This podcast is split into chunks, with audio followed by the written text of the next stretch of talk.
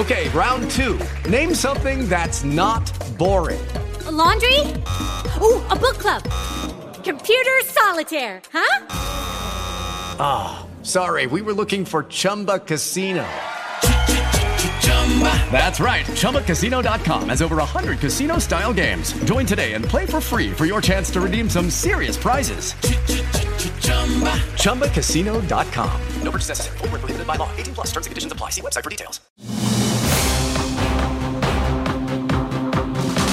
Governo federal convoca Anvisa e ministros da Saúde, da Justiça e de Relações Exteriores para definir estratégias contra a Omicron. O país confirmou ontem os dois primeiros casos da variante do coronavírus que já se espalha por 20 países. O comitê ministerial aguarda mais esclarecimentos para definir o fechamento das fronteiras aéreas a novos países da África. E faltando menos de um mês para o ano novo, ao menos 10 capitais cancelam eventos da virada para 2020. 2022. Começa hoje o julgamento do caso da Boate Kiss. O incêndio na casa noturna em Santa Maria deixou 242 mortos em 2013. Um júri de sete pessoas deve decidir se os quatro réus devem ser ou não condenados. CCJ do Senado aprova a PEC dos precatórios e texto agora precisa apenas do aval do plenário da Casa Alta. Brasil cria 253 mil vagas de emprego com carteira assinada em outubro. Uberlândia é a segunda cidade do interior do Brasil a gerar mais postos de trabalho. E a vitória do Flamengo adia o título do Atlético no Campeonato Brasileiro. Quarta-feira, 1 de dezembro de 2021. O Jornal Educadora está no ar.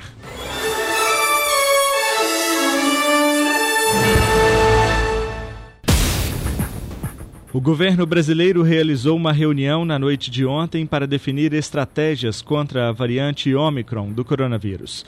Após o encontro, a Casa Civil divulgou nota afirmando que há necessidade de mais esclarecimentos sobre a situação da pandemia em Angola, Malaio, Moçambique e Zâmbia antes de decidir sobre a restrição de voos e desembarques no Brasil recomendados pela Anvisa. No sábado, a agência publicou uma nota técnica incluindo os quatro países africanos nas restrições.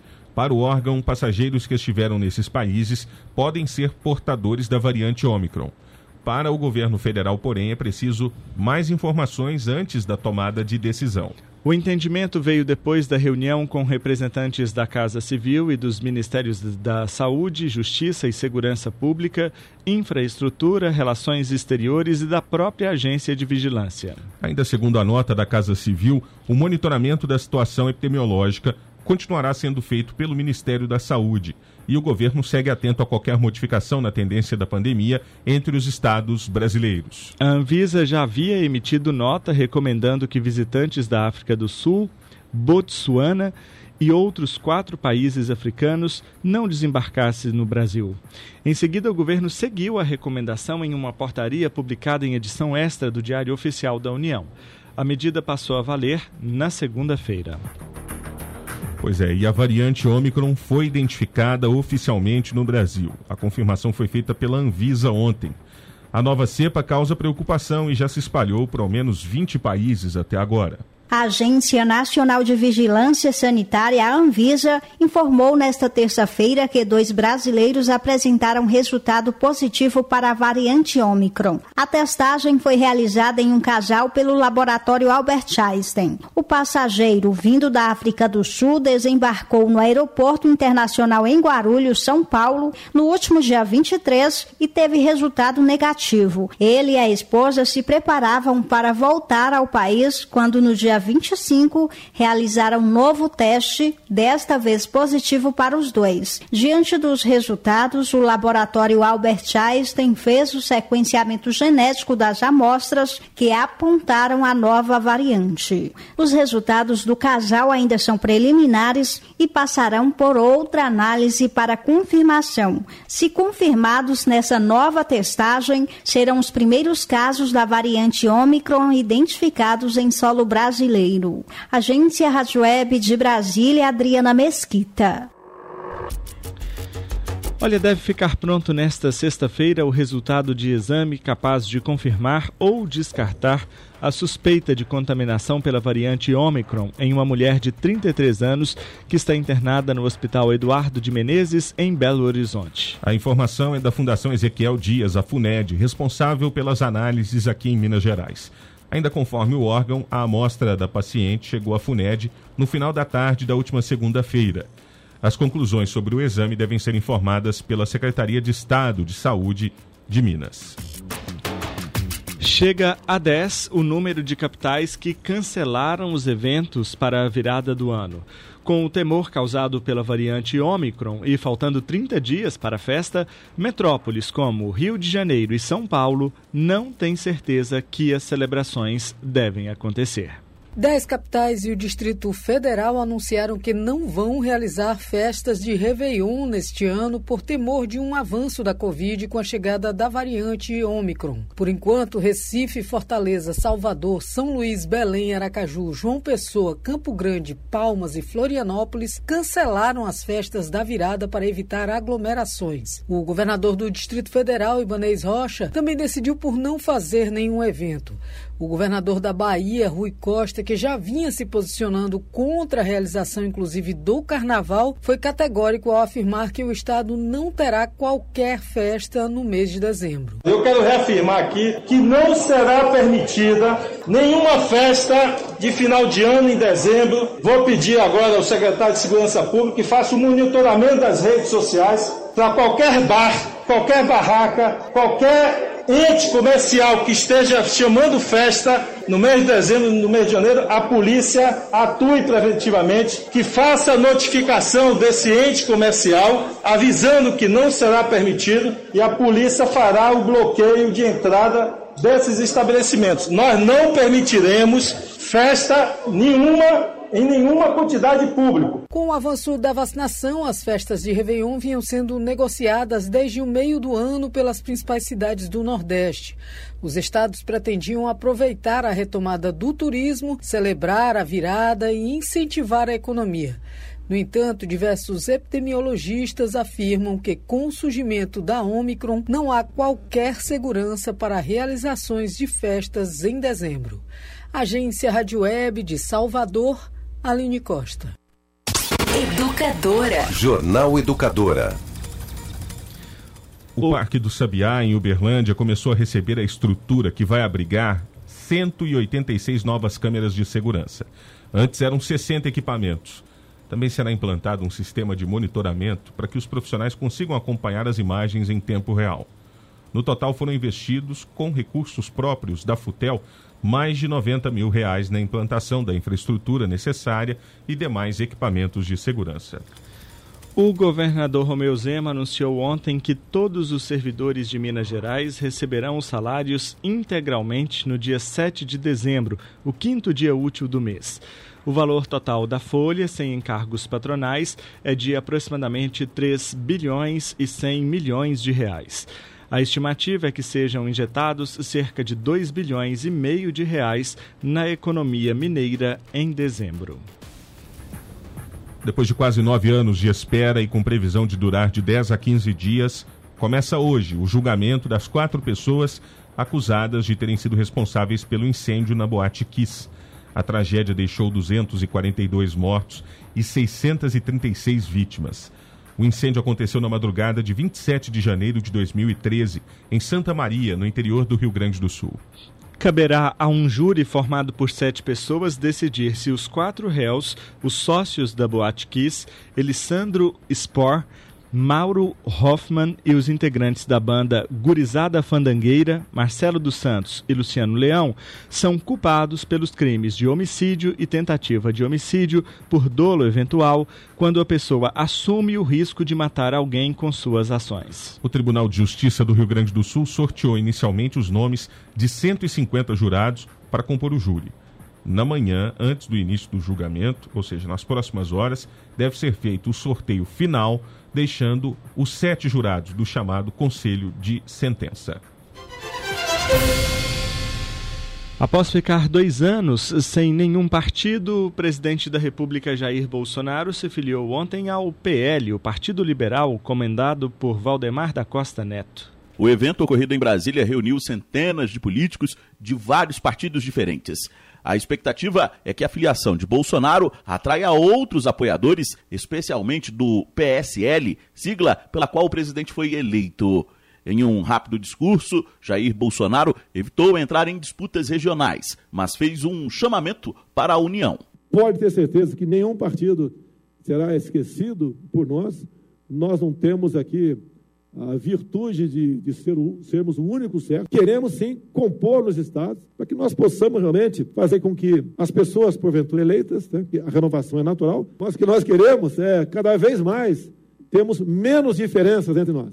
Bolsonaro foi eleito presidente da República pelo PSL em 2018, mas no ano seguinte deixou o partido em meio a divergências com a cúpula da legenda. Na ocasião, ele chegou a articular a criação de um novo partido, a Aliança pelo Brasil que não passou da fase de coleta de assinaturas. Ao receber Bolsonaro no PL, Valdemar da Costa Neto destacou os feitos do governo federal e falou pensando no futuro. Temos a noção exata da nossa responsabilidade ao empunhar as bandeiras de sua obra à frente de um governo que nunca se intimidou. Este é o Brasil que também está sendo construído.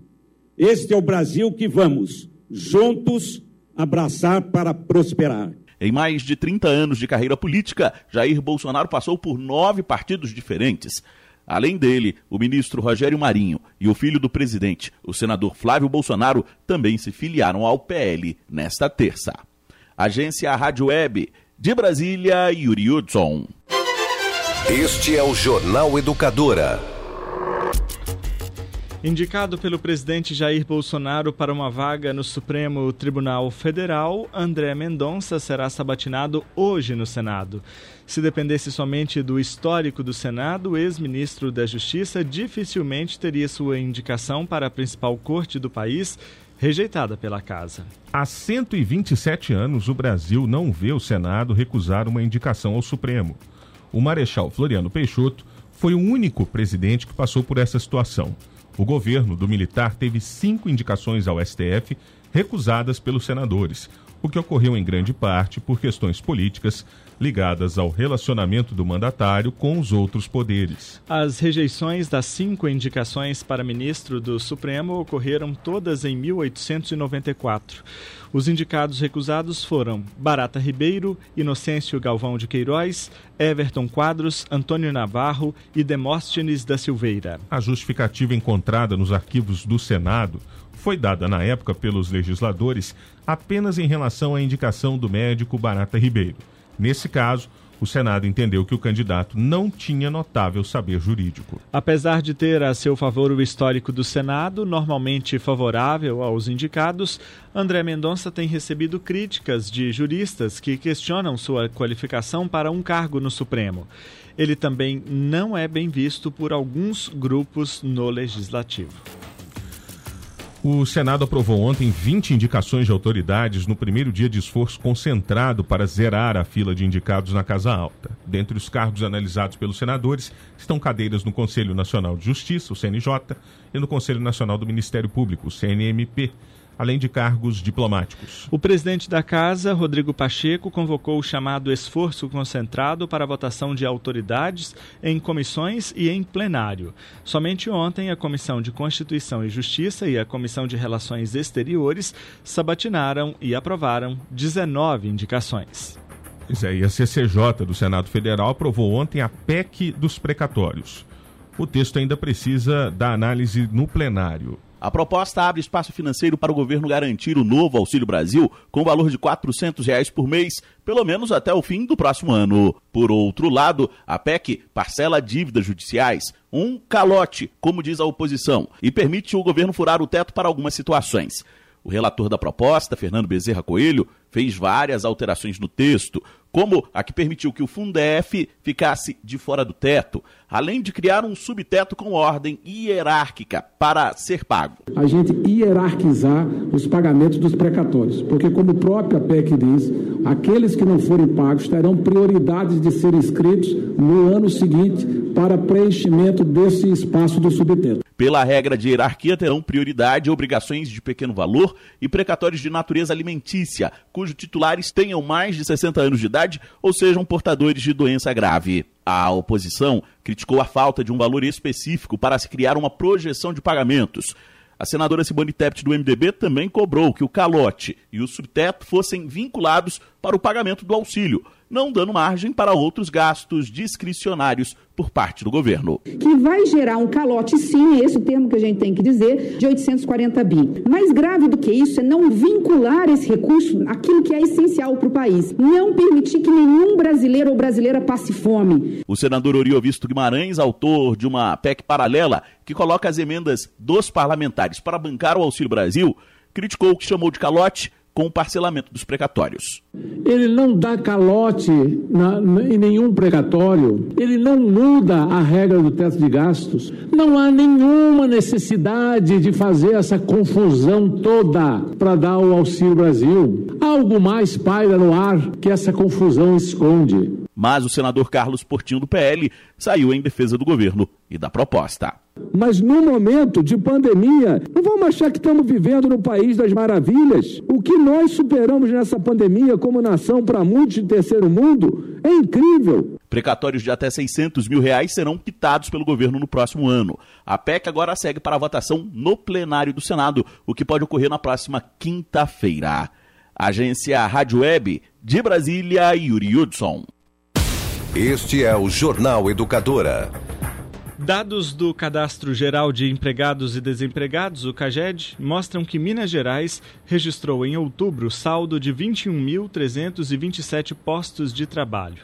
Foram 185.362 admissões e 164.035 desligamentos. Esse é o décimo resultado positivo do Estado na geração de emprego formal. No acumulado do ano até outubro, Minas garantiu a criação de 300.660 vagas de emprego. Os segmentos que mais contribuíram para a geração de novas vagas foram o de serviços, com 13.231, seguido por comércio, com 5.470. Uberlândia é a segunda cidade do interior do Brasil a mais gerar empregos em outubro. Foram 2.243 novos postos de trabalho criados. Em todo o país, foram 253 mil vagas de emprego com carteira assinada criadas em outubro. Após uma espera de quatro meses por um emprego com carteira assinada, a vendedora Gleice da Silva, de Brasília, conseguiu um posto numa loja de roupas no centro da capital federal. Muito importante ter arranjado emprego agora. E com o meu primeiro salário, eu paguei minhas dívidas que estava atrasada, né? Em outubro foram criados 253.083 postos de trabalho com carteira assinada no Brasil. No acumulado de 2021, já são 2 milhões 645 mil e 974 postos formais de trabalho criados. Dos cinco setores da atividade econômica acompanhados, apenas a agropecuária registrou mais demissões do que admissões em outubro. A maior parte das novas vagas foi ofertada pelo setor de serviços, seguido pelo comércio. O ministro do Trabalho e Previdência, Onix Lorenzoni, destacou que é o décimo mês seguido com saldo positivo na criação de vagas de emprego. A tendência de recuperação da economia brasileira e a geração de novos empregos de carteira assinada no Brasil, ela é crescente desde de janeiro de 21. Vamos seguir trabalhando para tornar o ambiente cada vez melhor para quem gera empregos. Ao todo, o país somou pouco mais de 41 milhões e 205 mil vínculos empregatícios em outubro, crescimento de 0,62% em relação a setembro. As cinco regiões do país registraram saldo positivo na criação de empregos. A maior parte dos novos postos de trabalho está na região Sudeste, seguida da Sul. São Paulo, Minas Gerais e Rio de Janeiro concentram a maioria das vagas criadas. O salário médio de admissão no país em outubro foi de R$ 1.795,46. Reportagem Luana Karen. Esporte. Dias depois de perder a final da Libertadores, o Flamengo voltou a campo ontem no Maracanã e recebeu o apoio de mais de 40 mil rubro-negros, que empurraram a equipe para a vitória por 2 a 1 contra o Ceará pela 36ª rodada do Brasileirão. O resultado evitou a confirmação do título nacional do Atlético Mineiro. As chances do Flamengo ainda são apenas matemáticas. A diferença é de oito pontos, restando nove em disputa. Com o resultado, o Ceará está fora da zona de classificação para a Libertadores na próxima temporada. O Vozão tem 49 pontos e no domingo recebe o América Mineiro no Castelão. Já o Flamengo, na segunda posição, visita o esporte na Ilha do Retiro.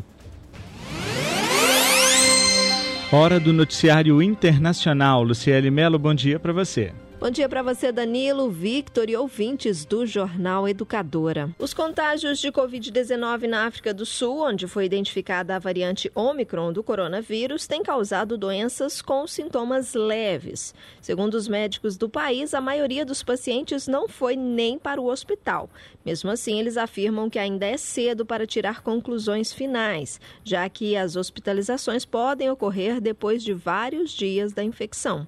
A maioria dos novos casos na África do Sul foi identificada entre pessoas com idades entre 20 e 30 anos. Os médicos notaram que esse grupo geralmente já tem sintomas mais moderados de Covid-19.